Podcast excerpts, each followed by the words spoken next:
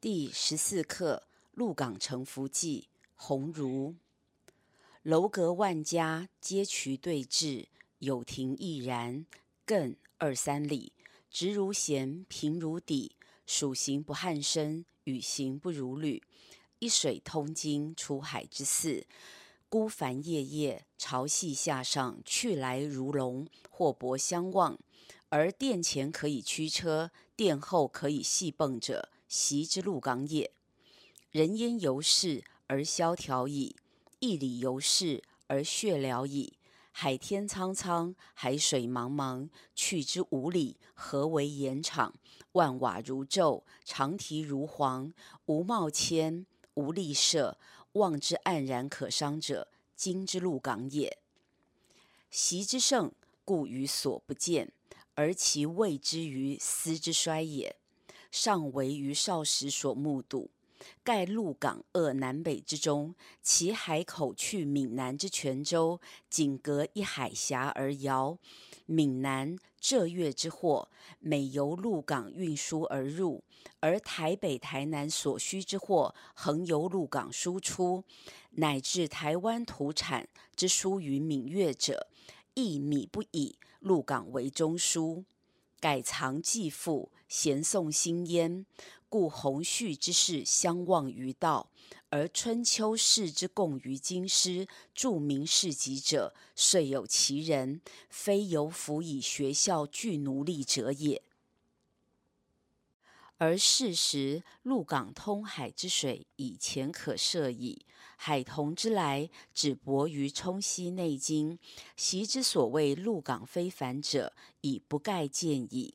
捆载之往来，皆以竹筏运赴大便矣。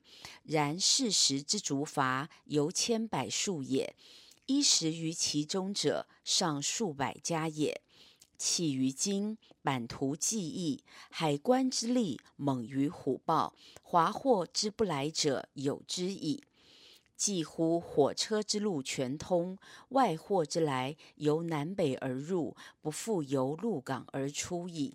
重以关税之苛，官吏之酷，谋犯之夫多至破家，而闽货之不能由南北来者，亦复不敢由鹿港来也。盐田之竹，照自近年，日本官吏故云欲以复鹿闽也，而其就近，则食民间之输巨资，以供官府之收厚利而已。且因是而竹水不行，山老之来，鹿港人家半入红青，屋庐之日就颓毁，人民之日即离散，有由然矣。于往年昔有乘桴游于海滨，是时新盐田未兴竹，旧盐田犹未竣工，余亦无心置于堤下，临海徘徊，海水浮天如粒。一白万里如银，晃漾碧绿如琉璃。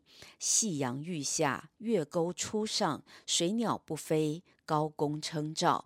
向新沟以里而行，则密耳鹿港之旧经。上时孤帆所出入者，时已淤为沙滩，为居民除作菜圃矣。沿新沟而南，至于大桥头，则以切鹿港之首尾而全观之矣。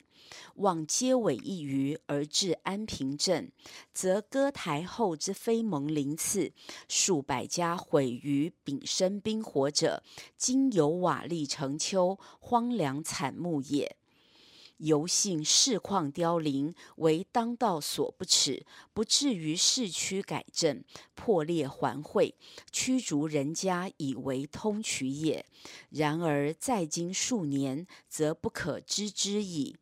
沧桑时之可怖心，类如此也。